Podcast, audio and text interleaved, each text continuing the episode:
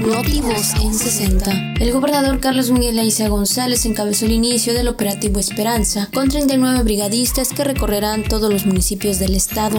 Microempresarios reciben de manos del gobernador Carlos Miguel Aiza González créditos emergentes por la pandemia del COVID-19 a través de Bancampeche en Escárcega. Secretario General de Gobierno Pedro Armentía López nombró a Estefanía Abraham Domínguez como secretaria particular de la Secretaría General de Gobierno.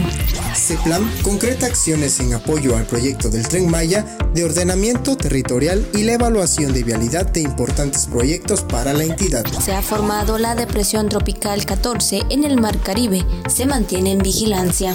Directora General del CECITEC entregó material de protección sanitario al secretario general del SUBCECITECAM, Hermes Pérez Chen, para proteger a la comunidad de la institución. Notivos en 60.